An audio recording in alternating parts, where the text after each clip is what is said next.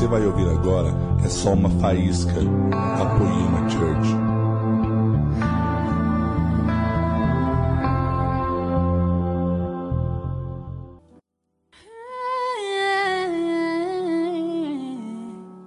Oh, eu quero conhecer Jesus mais que qualquer coisa. Eu quero conhecer Jesus. Eu quero conhecer Jesus.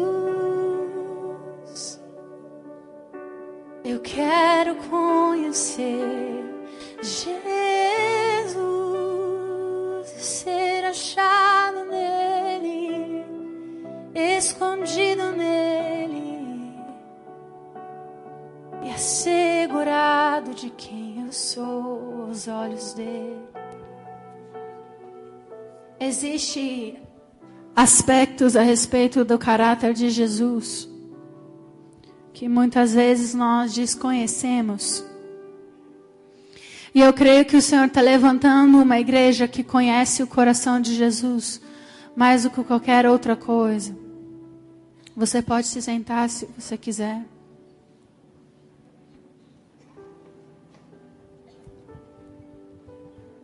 Mas fica comigo aqui.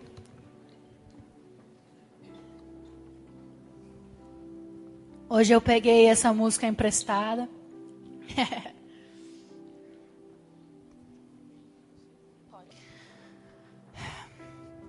Jesus, obrigada por quem você é. Obrigada porque conhecer você nos basta.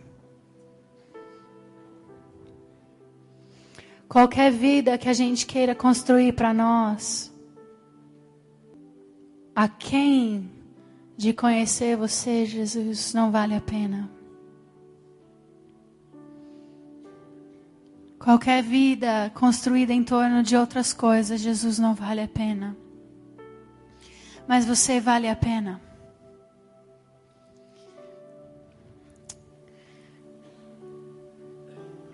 Jesus vale a pena.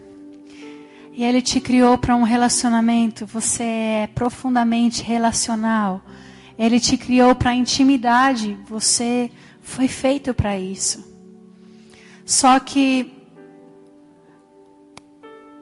os inimigos de Deus tentam nos afastar do lugar da intimidade, nos afastar do lugar do relacionamento, em que até quando nós falamos sobre Jesus, cantamos sobre Jesus, vivemos para Jesus, existe uma força nos empurrando para nós fazermos tudo menos termos relacionamento.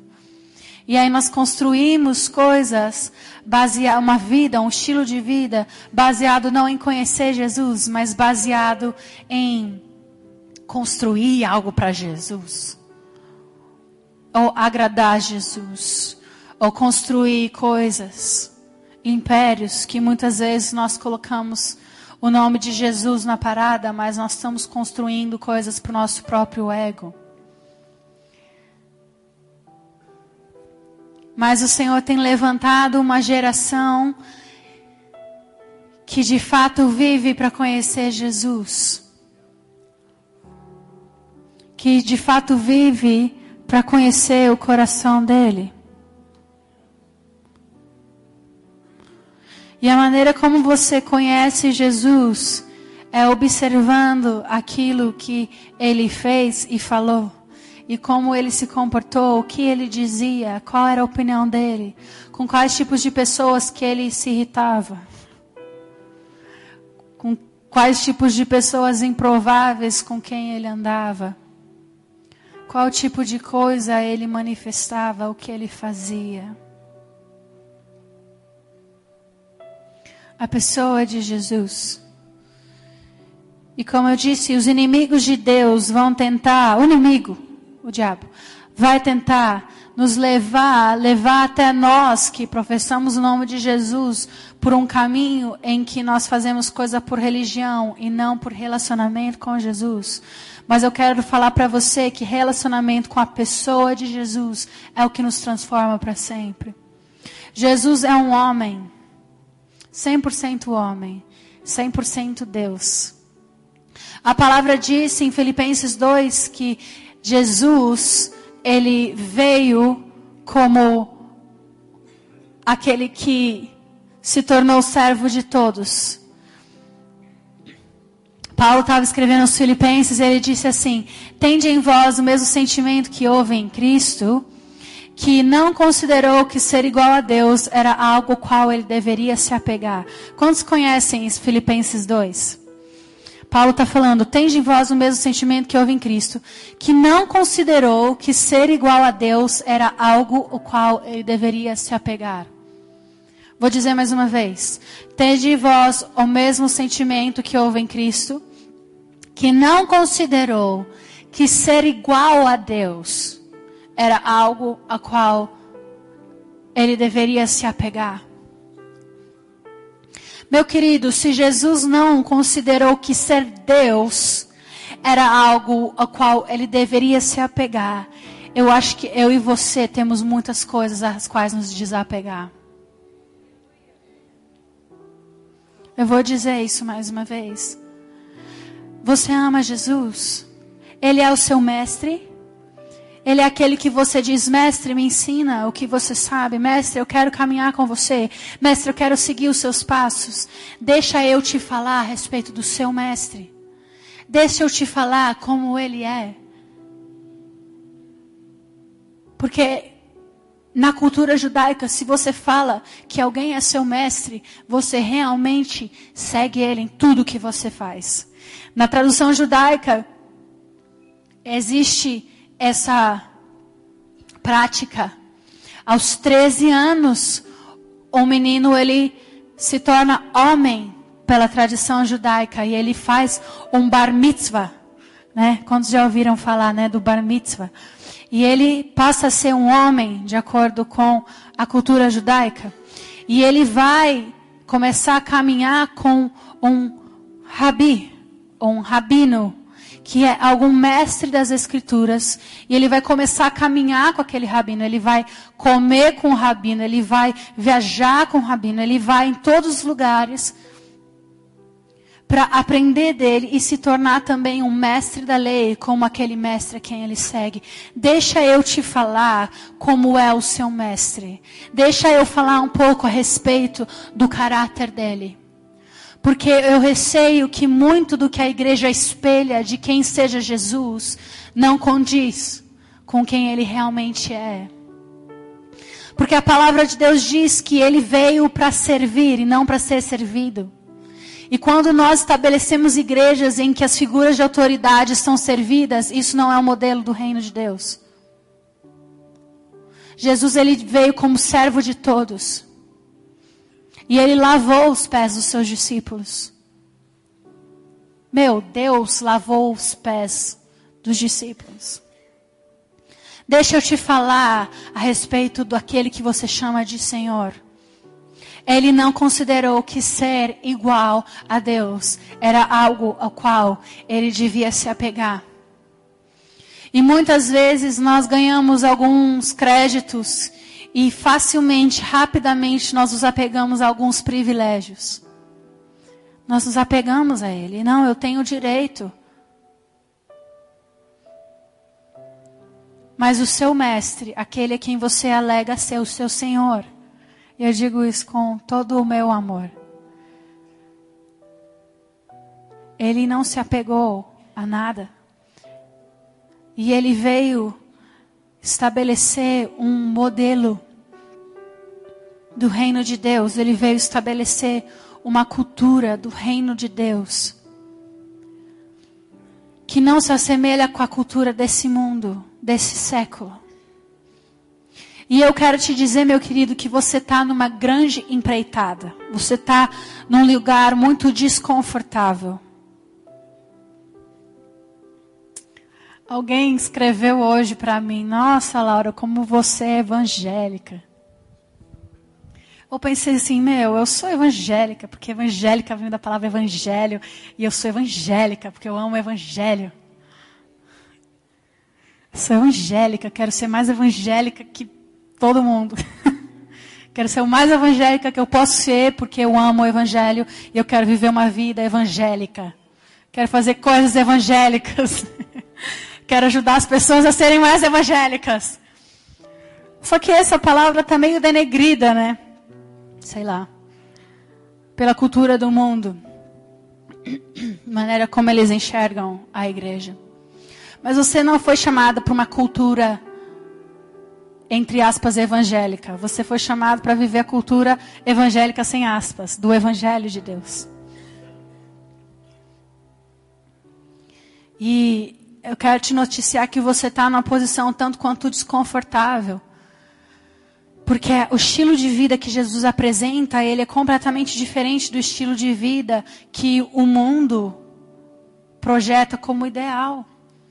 E as nossas igrejas, elas muitas vezes se misturam. A cultura do mundo está dentro da igreja. Por exemplo, como eu disse, Jesus ele veio servir. Quando a liderança da igreja se torna, e eu não estou falando dessa igreja, na verdade eu nem sei, mas eu amo a liderança dessa igreja. Eu amo Leia, Érica e conheço alguns outros pastores, amam. Mas o que eu estou falando na mensagem nem é a nível local. Eu estou falando para você enxergar a igreja com letra maiúscula, porque você é a igreja. E Deus está fazendo coisas na igreja, a nível mundial. E Ele quer que a gente entenda o que Ele está fazendo na igreja a nível mundial, entende? Ele chamou a noiva de Cristo para ser parceira dele. Nós somos parceiros de Jesus. Nós somos aquele que está, aqueles que estão ouvindo de Jesus e entendendo o que Ele está fazendo. Jesus ele disse assim: Eu não os chamo mais de servos, porque o servo não sabe o que faz o seu senhor, mas eu os chamo amigos. Por que, que ele disse isso? Porque se o servo não sabe o que o senhor faz, o amigo sabe. O servo ele está aquém ao, ao pensamento do senhor. O senhor do escravo ele dá uma ordem e o escravo, o servo, executa. O, o escravo ele não faz parte do, do, da invenção do plano, não faz parte de como o Senhor pensou naquilo e no que, que ele estava pensando, o que está no coração dele. Não. O servo, ele só executa, ele recebe a ordem.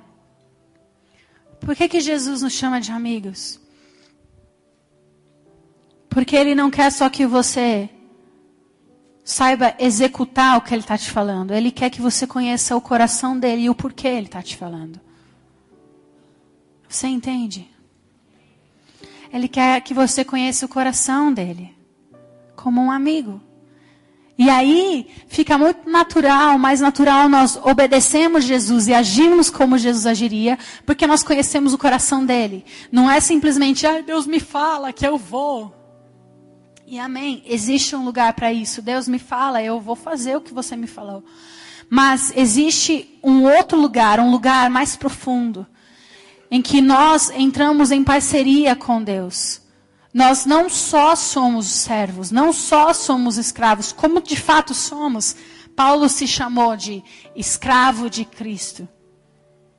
Mas ele bem sabia que é amigo de Cristo porque ele conhecia o coração de Jesus e tudo que ele fazia fluía desse lugar. Tudo que nós fazemos deve fluir desse lugar de quem nós somos para Jesus e de quem Ele é para nós. Porque se não fluir desse lugar, vai fluir de outros lugares.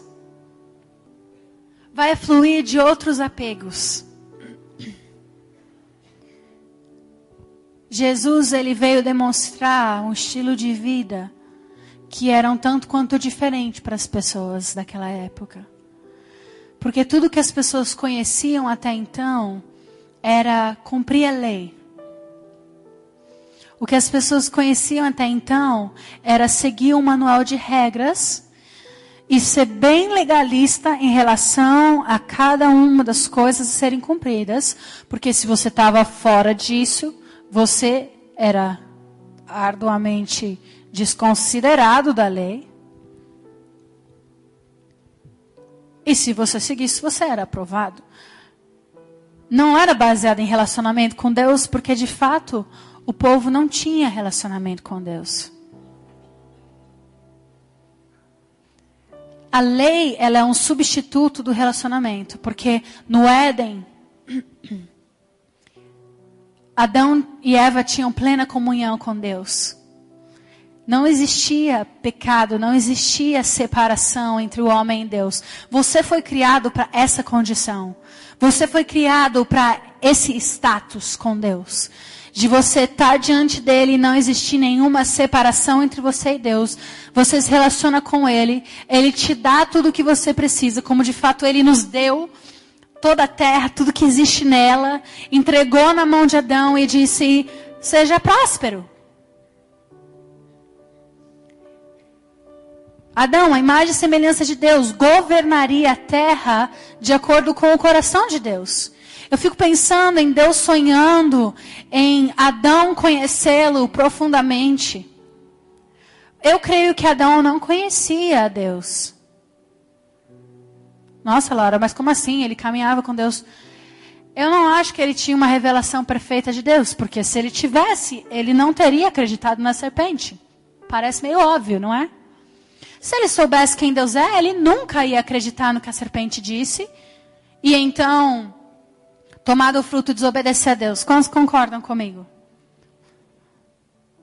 Se Adão soubesse, se Eva soubesse, que Deus era quem ele é.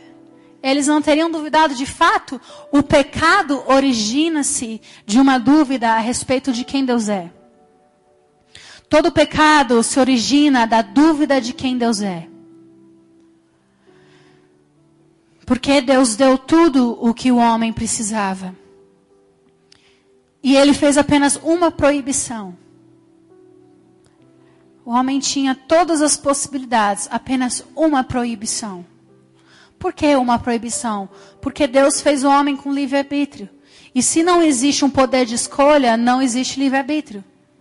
Concorda? É como se eu chamasse você e falasse assim: Olha, você pode escolher o sorvete que você quiser. E quando eu abrisse a geladeira, todos os potes eram sorvete de morango. Estou te dando livre-arbítrio? Não. Não, pode escolher o que você quiser. Tá aqui, ó, fica à vontade. Aí você abre o freezer, só tem um monte de, de pote de sorvete de morango. Esse é o Éden. Entenderam na ilustração? Esse é o Éden. Deus faz uma proibição para o homem exercitar o seu poder de escolha. Porque, nossa, tá super tipo assim, né? O que? Explicando a música. Porque eu comecei com Éden e agora porque o amor ele se dá livremente, ele se recebe livremente. Não é amor se eu forço. Faz sentido? Não é amor se eu forço. Só é amor quando ele é dado e recebido livremente. Então, o então Deus coloca Adão e Eva no jardim com poder de escolha, porque ele não vai forçar nada, porque ele é o próprio amor. E o amor não força, o amor dá uma chance de ser livremente correspondido. E nós sabemos que por ignorância de Deus, Adão e Eva estiveram suscetíveis. E aí a serpente veio e soprou uma dúvida. Qual que era a dúvida? Meu, sério, quando Adão e quando Eva tomou daquele fruto, pensa a imagem. Ela realmente acreditou que Deus era um golpista. Concorda comigo? Porque eles tinham recebido tudo de Deus. Estavam usufruindo abundância. Tinham tudo. Só que a serpente vem e fala: olha, isso que estão pintando para você, que Deus está pintando para você, não é de fato a verdade. Ele é um grande mentiroso, um golpista, um fanfarrão, um salafrário, que está fazendo tudo isso para enganar você. Porque se você tomar desse fruto, você vai saber coisas que ele não quer que você saiba. Então, o pecado se origina na completa distorção do quê? Do caráter de Deus. Porque se o homem original conhecesse a Deus e soubesse que a natureza de Deus é amor, que ele jamais faz algo para trapacear, para enganar, que ele jamais faz algo para ridicularizar, que ele sempre é incessantemente, incansavelmente cheio de amor. Que ele faz de tudo para ser correspondido, menos controlar, mas ele faz de tudo para ser correspondido, a ponto de fazer tudo mesmo, mandar Jesus e dar tudo. Se o homem original conhecesse a Deus, ele jamais teria caído no pecado. Quantos estão entendendo o que eu estou falando até aqui? Ele jamais teria entrado no pecado. Só que a distorção a respeito da identidade de Deus e a queda produzem uma distorção na identidade do homem. E quando eu digo homem, ok? Só para não ter que falar homem e mulher toda vez, Adão e Eva. Homem com letra maiúscula, humanidade. Existe uma ruptura na identidade do homem.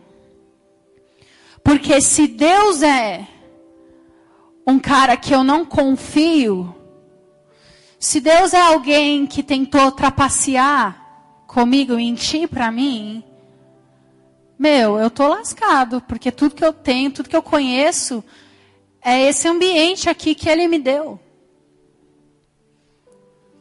E de fato, Adão e Eva saem do jardim e eles começam a viver pelo próprio suor do trabalho deles. Eles vivem por conta própria.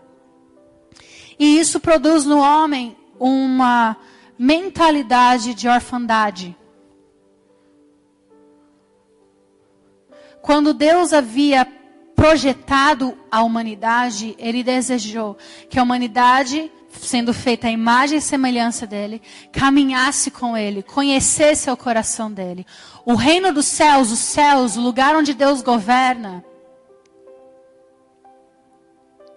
ele desejava que esse lugar fosse também a terra. O reino dos céus e o reino da terra seriam um se aquele que Deus criou e colocou na terra caminhasse de acordo com o que, com o que o próprio Deus lhe ensinou. Faz sentido?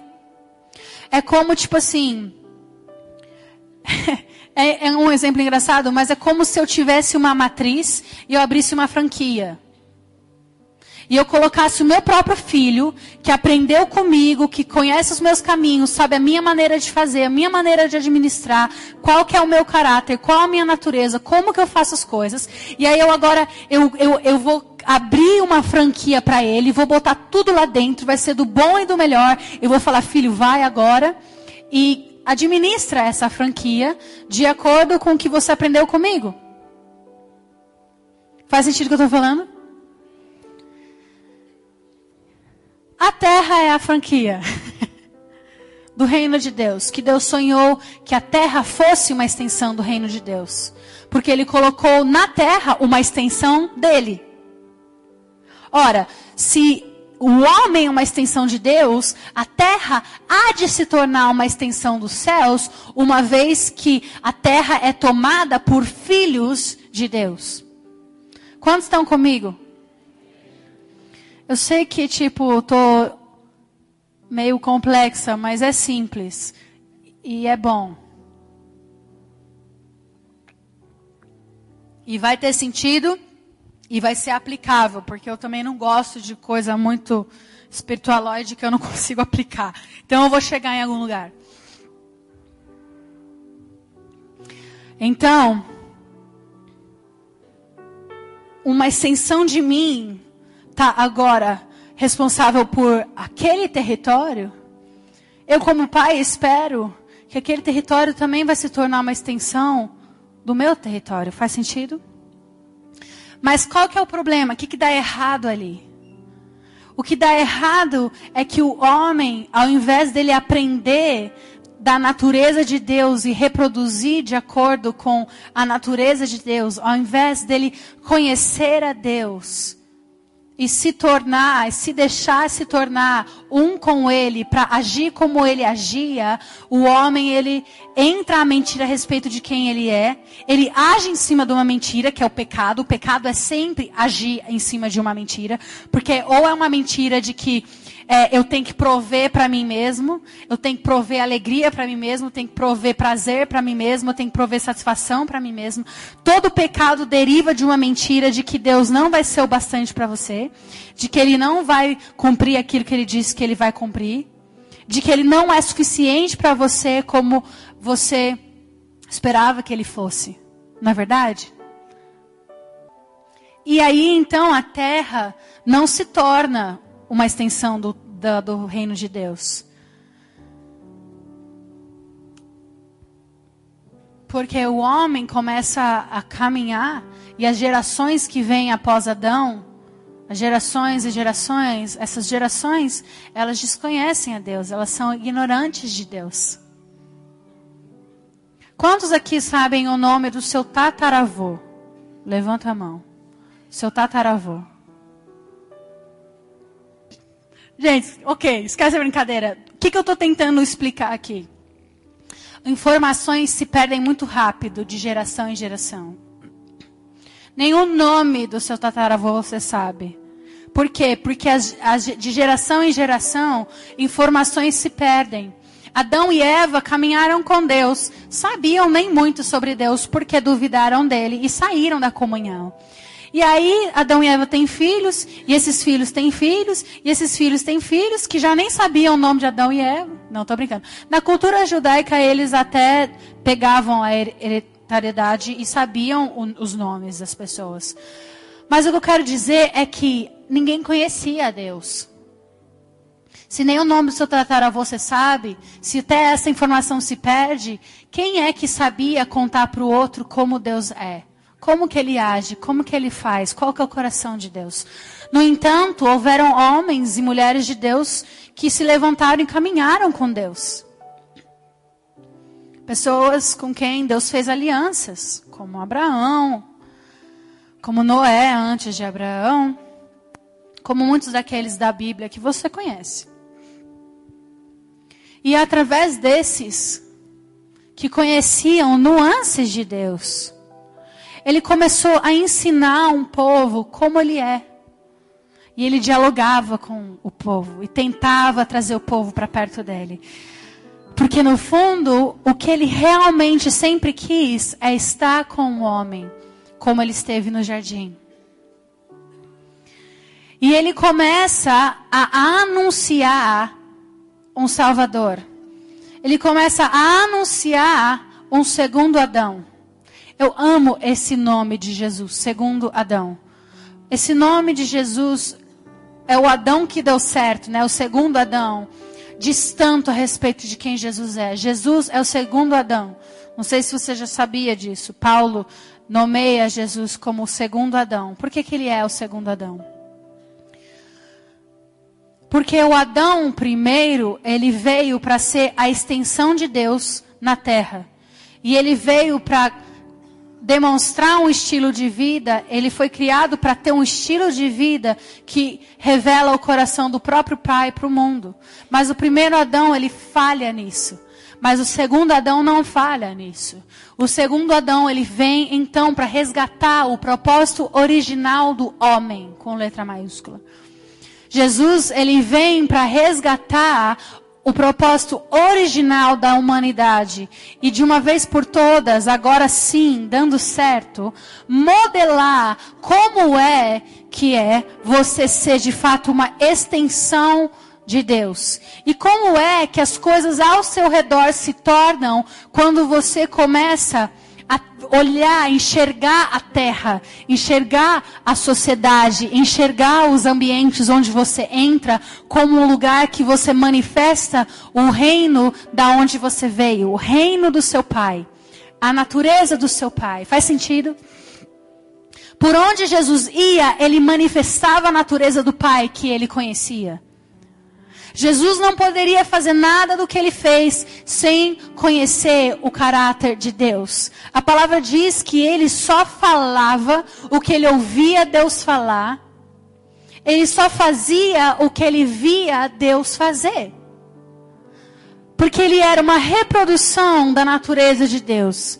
E se você quer conhecer a Deus, o coração dele, como ele pensa, o que ele gosta, você simplesmente olha para Jesus e a maneira como ele caminhou nessa terra. O Bill Johnson que fala isso, que a perfeita teologia sobre Deus é Jesus. Muitas pessoas ficam assim, né? Elas falam, é, nossa, mas Deus quer curar, Deus não quer curar. Meu, olha para Jesus. A palavra diz que ele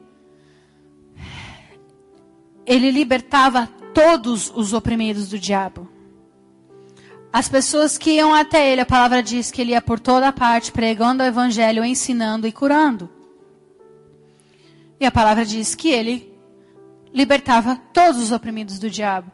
Então, se você tem uma dúvida a respeito do caráter de Deus, Deus quer curar, Deus não quer, você olha para Jesus, porque Jesus é a teologia perfeita. Eu entendo que nós lidamos com pontos de interrogação do ok, então por que que curas nem sempre acontecem? E na verdade, existe muitas vezes mais beleza naqueles que perseveram em fazer o que ele nos ensinou, que é orar pelos enfermos, e permanecem dependentes de Deus do que na cura em si. Faz sentido? Fato de que existem pessoas orando e crendo em cura, mesmo sem saber que não tem controle algum sobre se Deus vai curar ou não. Isso é tão belo, às vezes mais belo do que a própria cura em si. Porque não é você amar a Deus condicionalmente a um milagre, é você simplesmente amar a Deus acima de todas as coisas. Faz sentido? Estou falando isso da minha experiência. Eu vivi muitas coisas que eu poderia falar, Deus, por quê? E nós vivemos num mundo nada ideal em que muitas coisas nos sobrevêm. Mas nenhuma dessas coisas que nos sobrevém, nenhuma delas tem uma maior importância sobre nós submetermos tudo aquilo que nós vivemos aquele que é a resolução de todas essas coisas.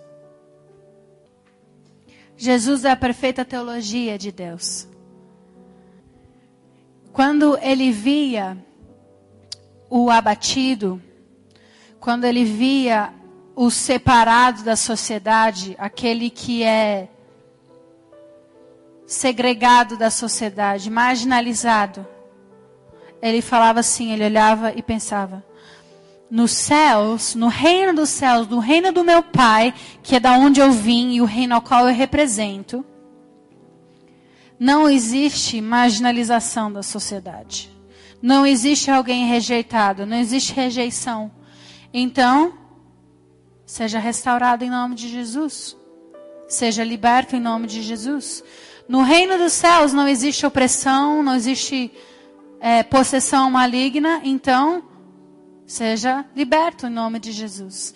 Ele olhava para o leproso que ninguém tocava, ninguém podia tocar no leproso, e Jesus, ao invés de falar, seja curado, Jesus vai e toca o leproso, porque Jesus ele não se importa só com a cura física, ele se importa com a restauração da dignidade, com a restauração da, da identidade.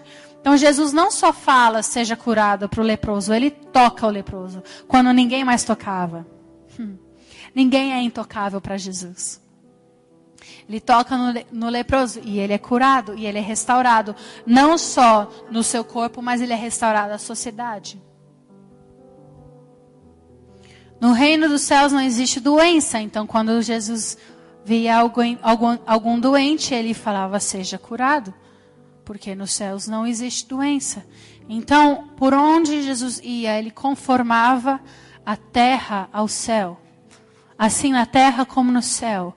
Ele conformava a realidade terrena, partida, quebrada, doente, opressa. em uma realidade de liberdade, justiça, paz e alegria no Espírito Santo.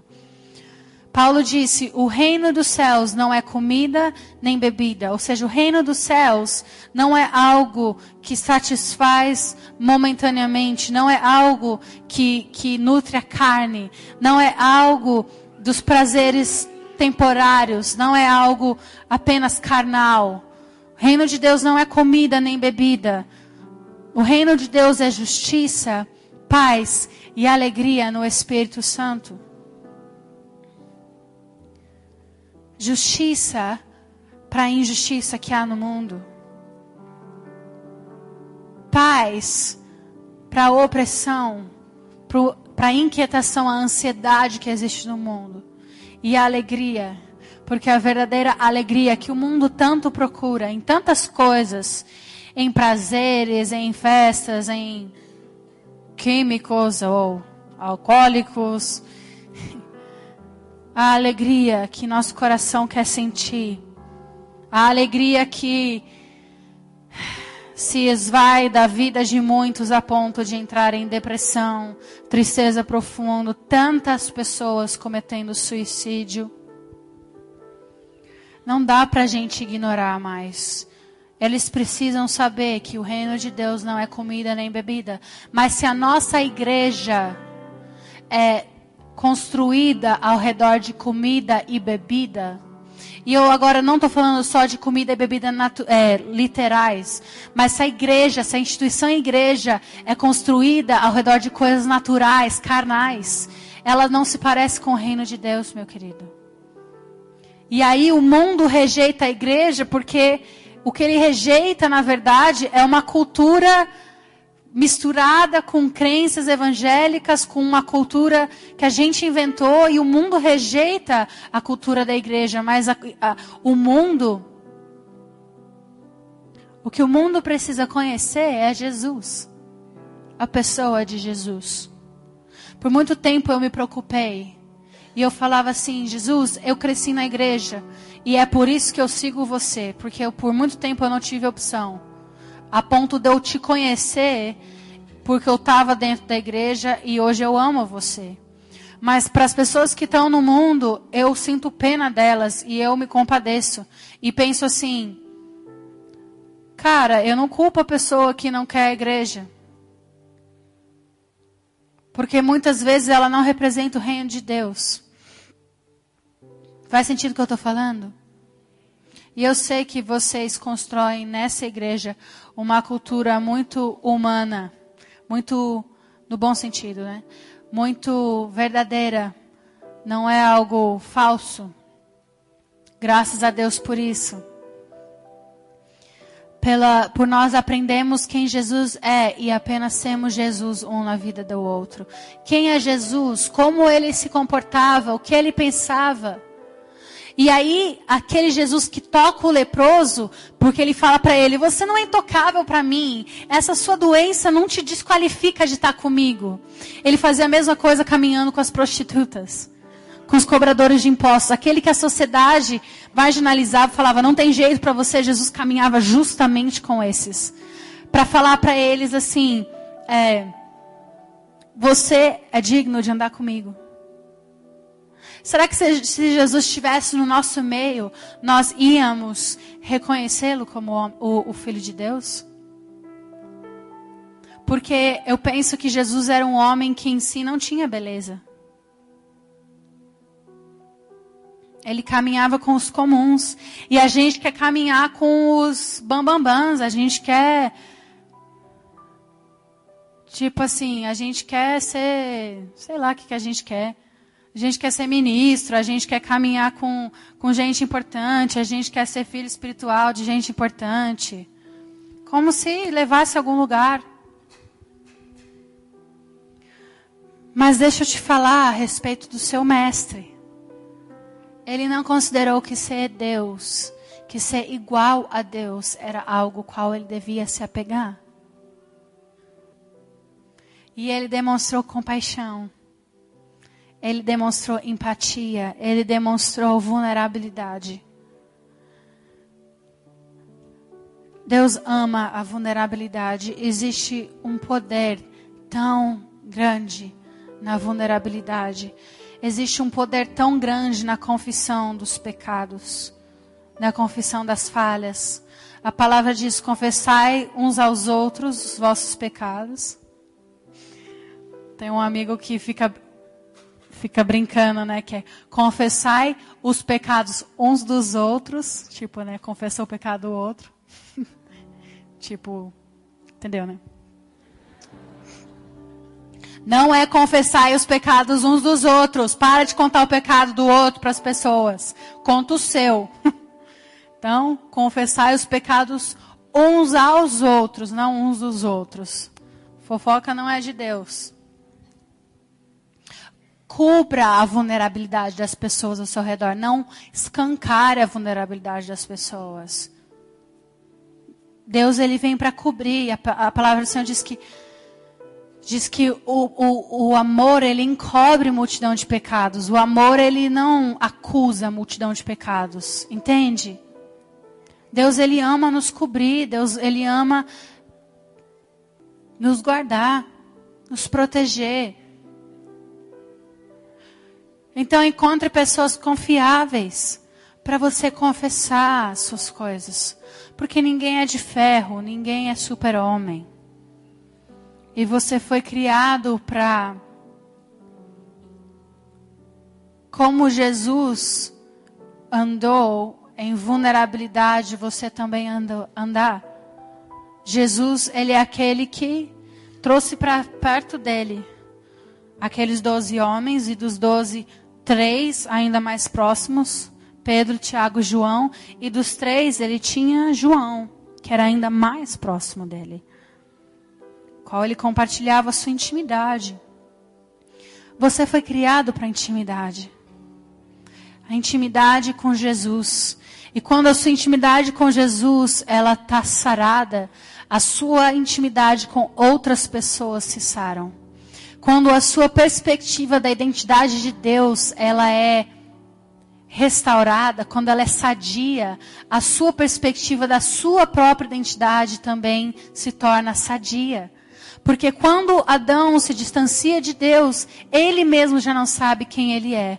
Mas quando Jesus ele vem à terra e ele começa a modelar quem Deus é, aí sim o mundo começa a aprender de novo. Nós somos aqueles que creram na pregação.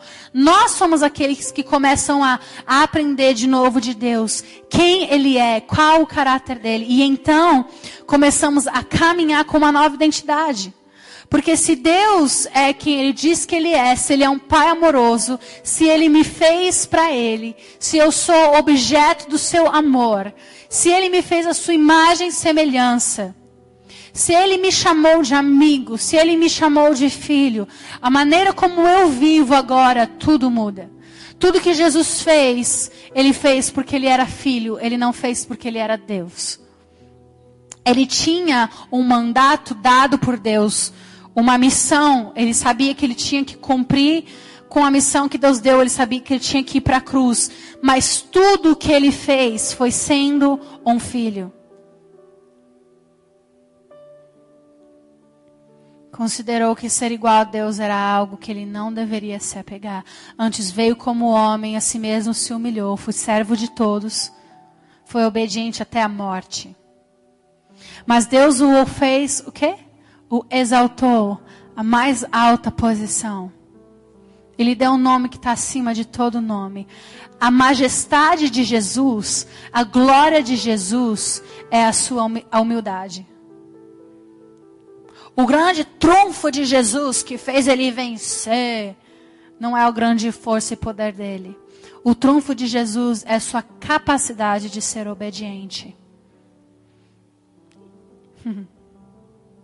o espetáculo da humildade de Jesus é o que nos trouxe de volta a essa realidade que Ele sempre nos criou para ter, de intimidade com Ele. É difícil você ter intimidade com um chefão que está atrás de uma mesa, numa sala, lá nos fundos, protegida por um secretário e uma porta de, de orvalho que ninguém nunca chega perto. Deus não é assim. Esse não é Deus. Deus é aquele que, tendo sido criado à distância, depois da queda, ele começou a anunciar um, aquele que viria e abriria o caminho de novo. Ele começou a anunciar aquele que viria e seria a resposta, o esperado, o desejado de todas as nações. Jesus vem, o pão que desceu do céu, e esse pão ele é partilhado, ele é rasgado, ele é partido por nós. A palavra do Senhor diz que nós entramos agora por um véu que foi rasgado, isto é, o corpo de Cristo. Nós entramos por um novo e vivo caminho agora direto ao Pai. Quando Jesus ele expira pela última vez, o véu do templo se rasga do começo ao fim. O véu que separava a humanidade de Deus agora é rasgado através do corpo de Jesus que foi rasgado. Através dele nós entramos e reestabelecemos essa conexão que nós jamais deveríamos ter perdido de estarmos diante do nosso Pai, de estarmos com Ele. Amém. Tudo isso porque um justo morreu por todos os injustos.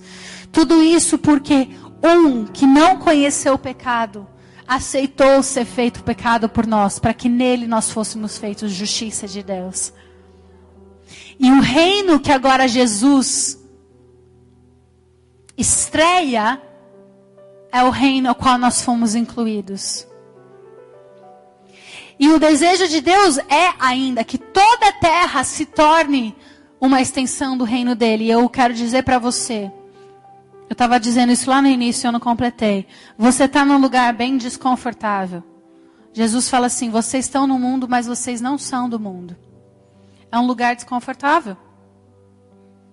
Não dá para você ser amigo do mundo e amigo de Deus. Porque se você é amigo do mundo, você se faz inimigo de Deus. Por muitas vezes a palavra diz isso. Jesus disse: Vocês não podem servir a dois senhores. A mamão, né, o dinheiro, e a mim. Ou o apóstolo João diz: Não ameis o mundo, nem as coisas que há no mundo. Se alguém amar o mundo, o amor do Pai não está nele. Porque tudo que há no mundo, a concupiscência da carne, a concupiscência dos olhos, a soberba da vida, não procede do Pai, mas sim do mundo. Ora, a concupiscência dos olhos, ou seja, aquilo que é atraente aos olhos, concupiscência da carne, ou seja, aquilo que é prazeroso na minha carne, e a soberba da vida, ou seja, aquilo que me soberbece, aquilo que me dá vantagem, aquilo que me deixa orgulhoso. Essas coisas não provêm de Deus, mas sim do mundo.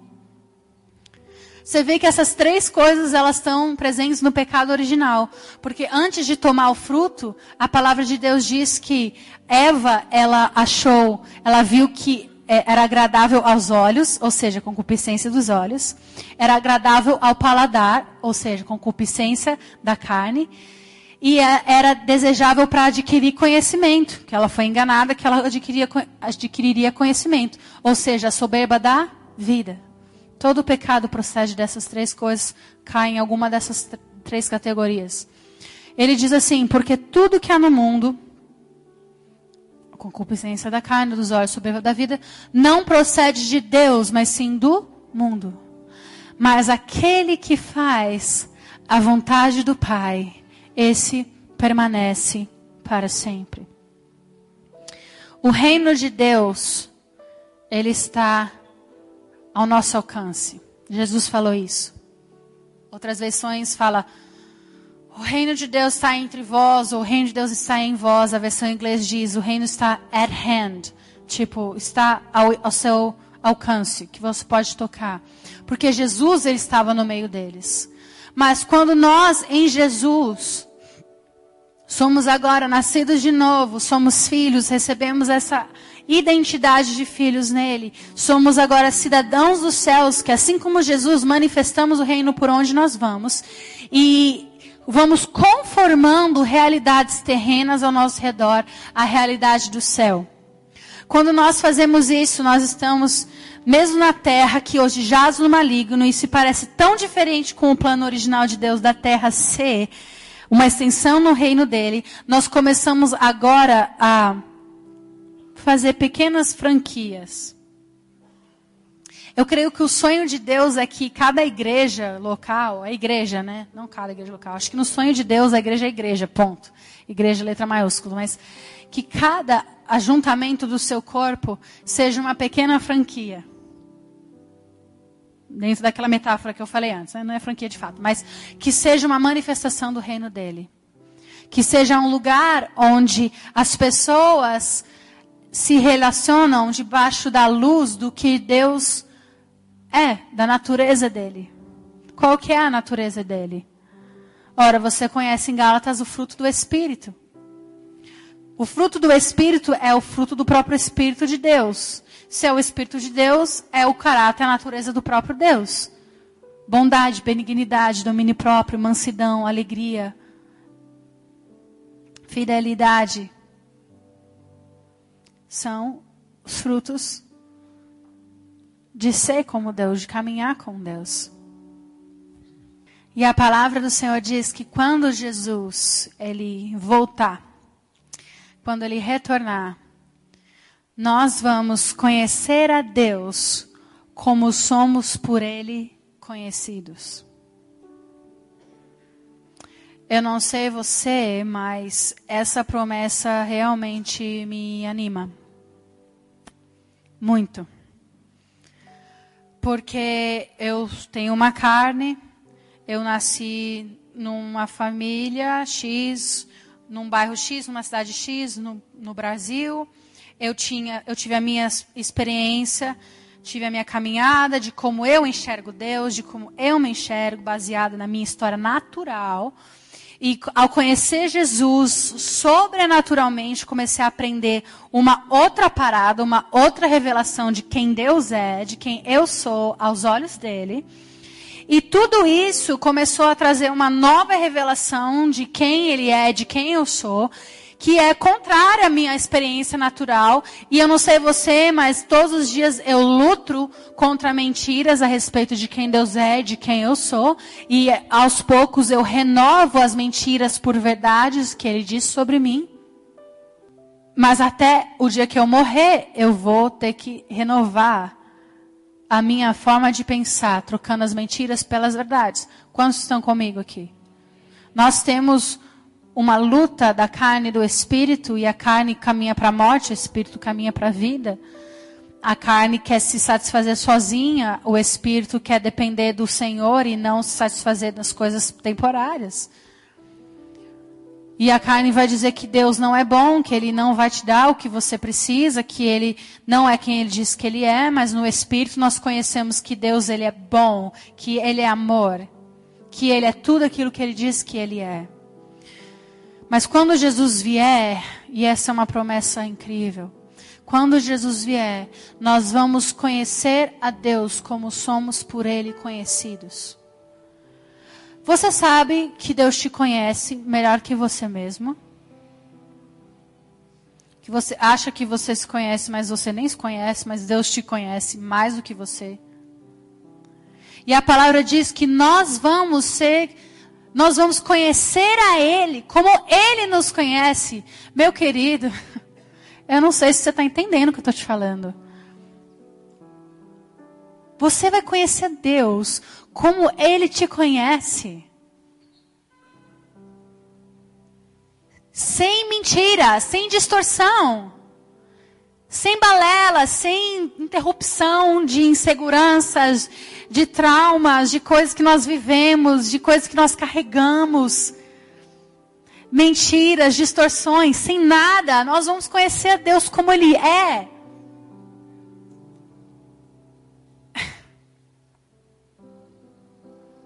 Eu vivo para esse dia. Eu vivo para esse dia. E de fato, eu tanto vivo para esse dia que eu não vou esperar esse dia chegar para eu conhecer a Ele. Porque as nossas vidas hão de ser profecias que apontam para esse novo momento em que nós não vamos precisar de fé para conhecer a Deus. Hoje nós agimos por fé, mas quando nós conhecemos a Ele como somos por Ele conheci, conhecidos, não vai precisar mais de fé. Fé é para agora. Lá você vai ver a Deus. Se você é nascido de novo e entrar no reino dos céus, você vai ver a Deus. E lá não vou precisar de fé, mas a palavra diz: bem-aventurado aquele que não viu e creu. Nós temos uma chance incrível de crer que Ele é quem Ele diz que Ele é, que Deus é quem Ele diz que Ele é, mesmo antes de vê-lo face a face. Aqueles que amam Jesus, que amam conhecer Jesus, mesmo quando existem tantas vozes e tantas distorções a respeito de quem Ele é. Faz sentido o que eu estou falando? Esses somos nós, chamados a conhecer a Ele. Jesus, antes de ir para a cruz, ele fez uma oração, ele orou por aqueles que haveriam de crer. Isso somos nós. E ele diz assim: Eu oro para que este conheçam o único Deus verdadeiro. Ele fala assim: Essa é a vida eterna, que te conheçam. Vida eterna é conhecer a Deus. E a vida eterna ela não começa quando a gente morre. A vida eterna ela começa quando nós nascemos de novo nele e nascemos e vivemos para conhecê-lo. Pai, nós queremos te conhecer. Esse é o clamor do nosso coração. Hoje é apenas a primeira noite da conferência e eu sei que você vai se mostrar, se revelar. Você ama se mostrar e se revelar ao seu povo. Você ama que te conheçam. Mas você também diz na sua palavra que a sua glória é esconder tesouros e a glória dos reis é encontrá-los. Ele só é encontrado por aquele que busca. Jesus dá-nos graça para nós conhecermos o coração do Pai. E sabe, o coração do nosso Pai, quem Deus é, não é quem os nossos pais terrenos foram para nós. Por onde eu vou, muitas vezes eu falo a respeito da questão de paternidade. E eu até poderia ter falado sobre isso hoje, mas não foi o que estava no meu coração. então vai ter que ficar para a próxima. E, mas uma coisa de fato que é tão essencial da nossa caminhada com Deus, mais do que às vezes a gente percebe, é curar a nossa perspectiva de Deus. Porque muitas vezes a nossa perspectiva de Deus está distorcida, porque Deus é pai, né? Nós não aprendemos que Deus é pai. Só que aí a sua experiência com seu pai terreno, talvez ela é trágica. Talvez ela é terrível. Talvez você não teve um pai, ou se você teve um pai, ele foi um pai abusivo, ele foi um pai ausente, está lá, mas não está, ou ele foi um pai violento, ou ele foi um pai intolerante. Ou eu não sei, talvez você teve até um bom pai, mas até o melhor dos pais, ele não é perfeito. E o processo de conhecer a Deus, essa renovação das mentiras pelas verdades do qual eu estou falando, muitas vezes tem a ver em você identificar que a maneira como você enxerga Deus, muitas vezes é através do filtro da sua experiência com figuras de autoridade. Não só um pai natural, mas mãe, ou outras figuras de autoridade, lideranças, professores, líderes espirituais, qualquer outra chefes, qualquer figura de autoridade na sua vida. E quando você se sentiu, talvez, resistido por figuras de autoridade, muitas vezes nós caminhamos com a mentira de que Deus nos resiste. Faz sentido? Porque se você se sente é, resistido pela figura de autoridade, você se sente resistido por Deus. E eu creio que depois de tudo isso que eu falei, eu preguei ainda, o Senhor quer nos tocar simplesmente como pai e filho. Porque essa é a revelação mais essencial de quem Ele é e de quem nós somos. De que Ele é pai e nós somos filhos. De que Ele libera sobre nós o prazer dele, o deleite dele, de que nós somos a Sua imagem, a Sua semelhança, e que Ele nos fez de acordo com quem Ele mesmo é, e que em nós existe uma capacidade incrível de nós sermos semelhantes a Ele. Talvez você olhe só a parte ruim, a sua propensão para o pecado e enxergue só coisas que fala, nossa, eu tenho muito potencial para maldade. Mas eu quero dizer para você que você tem muito potencial para ser simplesmente como Deus. Porque Ele te fez a imagem dele. E quanto mais nós conhecemos Ele, também a outra música que nós cantamos, quanto mais eu contemplo, quanto mais eu vejo Ele, quanto mais eu conheço de quem Ele é, mais eu me torno semelhante a Ele. A transformação de ser como Ele vem de contemplar. Não vem de eu me esforçar ou fazer ou me debater. Eu me torno como Ele quando eu conheço quem Ele é. E as mentiras, as coisas do passado, os unidos da cabeça que torturam, que oprimem, eles vão embora. Porque Jesus, ele é a própria expressão de Deus. E o que eu conheço em Deus é que ele é um bom pai que Ele é aquele que nos acolhe quando outros nos rejeitaram, que Ele é aquele que nos toca quando outros nos afastaram, que Ele é aquele que nos chama pelo nome quando outros foram indiferentes, nos ignoraram. E seja qual foi a sua experiência com suas figuras de autoridade, eu creio que Deus ele quer vir e simplesmente nos mostrar quem nós somos nele. E a primeira coisa que ele diz que é no, que nós somos filhos amados. Salmo 139 diz que os olhos do Senhor viram o nosso embrião, quando ainda no ventre nós fomos criados. Entretecidos no ventre da nossa mãe. Mesmo antes de você nascer na família onde você nasceu, mesmo antes de você vir do contexto que você veio, viver aquilo que você viveu, a sua história, os percalços, o que foi bom, o que foi ruim, mesmo antes de você viver cada uma dessas coisas. Deus ele já havia te visto, te conhecido e te feito para ele. Você é filho dele mesmo antes de você ser filho do João e da Maria. Ou qual seja o nome dos seus pais. Você é filho de Deus mesmo antes de ser filho deles. Isso te define mais e há de te definir mais. Definir a sua identidade, o seu destino, mais do que o que você viveu na sua experiência natural. E é por isso que eu digo que nós temos um processo de trocar as mentiras pelas verdades.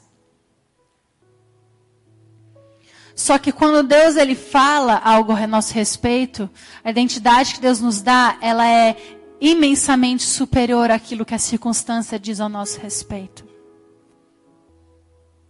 Não vou me prolongar muito mais. Mas eu quero simplesmente dar uma chance para nós colocarmos todas essas coisas diante do Senhor, do Espírito Santo. E simplesmente nos entregarmos àquilo que Ele quer nos dar, né? O amor é livremente dado, livremente recebido. E muitas vezes nós colocamos condições ao amor.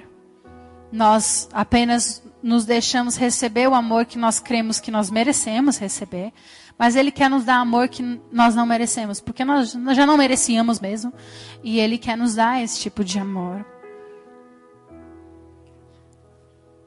Porque então, esse amor nos dignifica, esse amor nos refaz, esse amor nos faz de novo.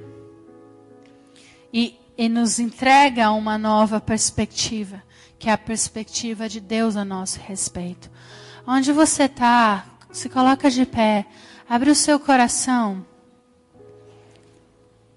Eu quero simplesmente convidar o Espírito Santo a falar aos nossos corações aquilo que é a nossa identidade superior. Nós somos nós fomos feitos para conhecer a ele conhecer a voz dele, reconhecer a voz dele. A palavra diz que aquele que que a sua ovelha ouve a voz do pastor e o reconhece. E ele quer simplesmente soprar aquilo que no nosso interior, mesmo antes de nós sermos conscientes de como ele nos vê e como ele nos ama, ele já estava declarando sobre nós, que é o amor dele. Então, Pai, eis-nos aqui. Teu amor nos trouxe. Fomos feitos para te conhecer. Nada mais se Nada, nada se compara a isso. Fomos feitos para você. Nós deixamos as bagagens, as coisas que nos carregamos, e nós olhamos para você. Nós olhamos para você e tudo que então em ti Vem a vida dentro dos nossos corações. Só você, Jesus.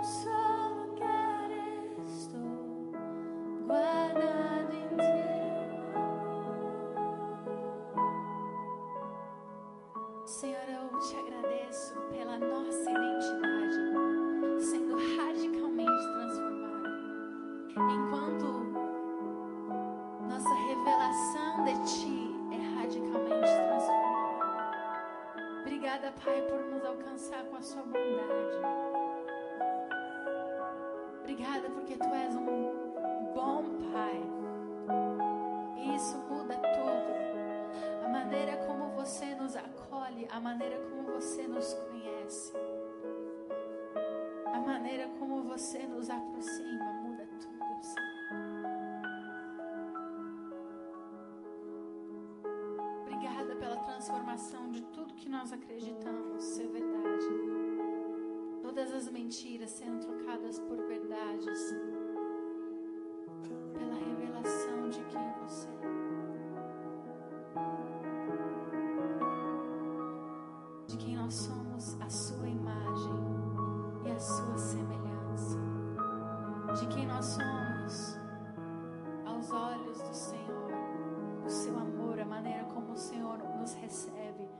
Maneira como o Senhor nos vê, a maneira como você nos traz para perto. Porque ainda quando o mundo nos rejeitou, você nos recebeu. E você nos trouxe para perto. Mesmo quando nada parecia ser lar, você fez um chamou para perto.